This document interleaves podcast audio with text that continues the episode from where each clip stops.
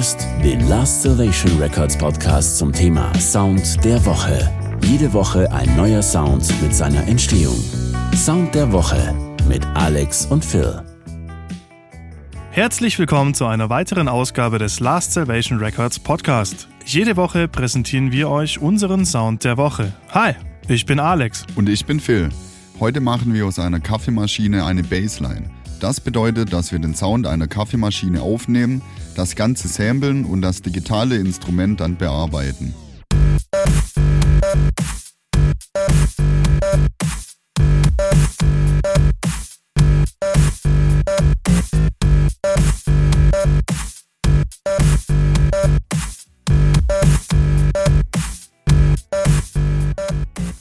Für den Sound haben wir uns für einen Kaffee-Vollautomaten entschieden. Die Vollautomaten liefern einfach noch das komplette Paket mit Mahlen, Aufbrühen und unter Druck ausgießen. Das machen Padmaschinen einfach nicht. Und da ein Bass gut drücken muss, war uns das schon wichtig. Unsere aufgenommene Kaffeemaschine klingt so.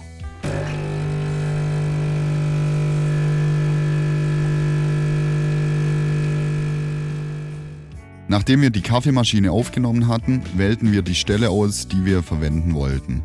Das war die, die ihr gerade gehört habt.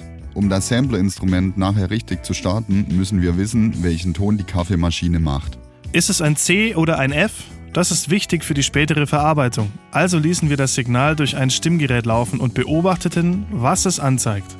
Und es war ein G. Allerdings war es nicht ganz in Tune. Aber zum Glück zeigt so ein Stimmgerät an, wie viel der Ton daneben liegt. Also nahmen wir einen Pitch-Plugin als Insert-Effekt und pitchten die Kaffeemaschine um die Abweichung zum G nach unten.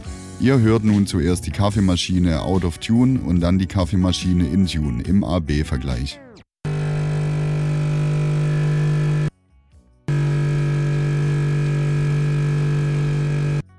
Anschließend haben wir das berichtigte Soundfile gebounced und auf einer neuen Spur in den Contact von Native Instruments geladen.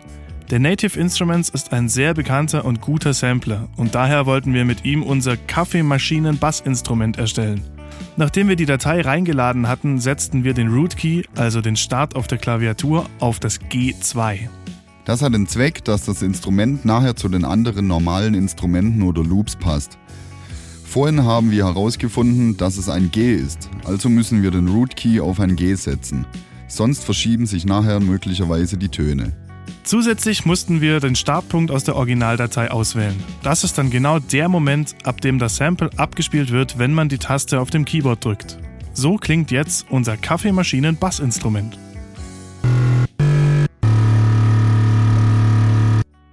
Ganz schön geil, oder? Aber da es ein dicker Bass werden soll, legen wir jetzt noch einen Sabbass drunter. Der Sabbass kitzelt die ganz tiefen Frequenzen nochmal heraus und dickt den Sound ordentlich an. Aber hört selbst.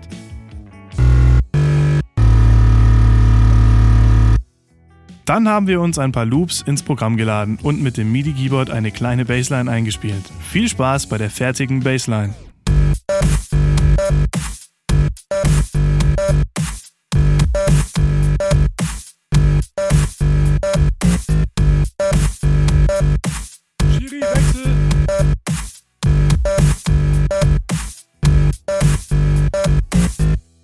Und wer weiß, vielleicht gibt es bald einen ganzen Track, in dem wir diese Kaffeemaschine als Bass nutzen.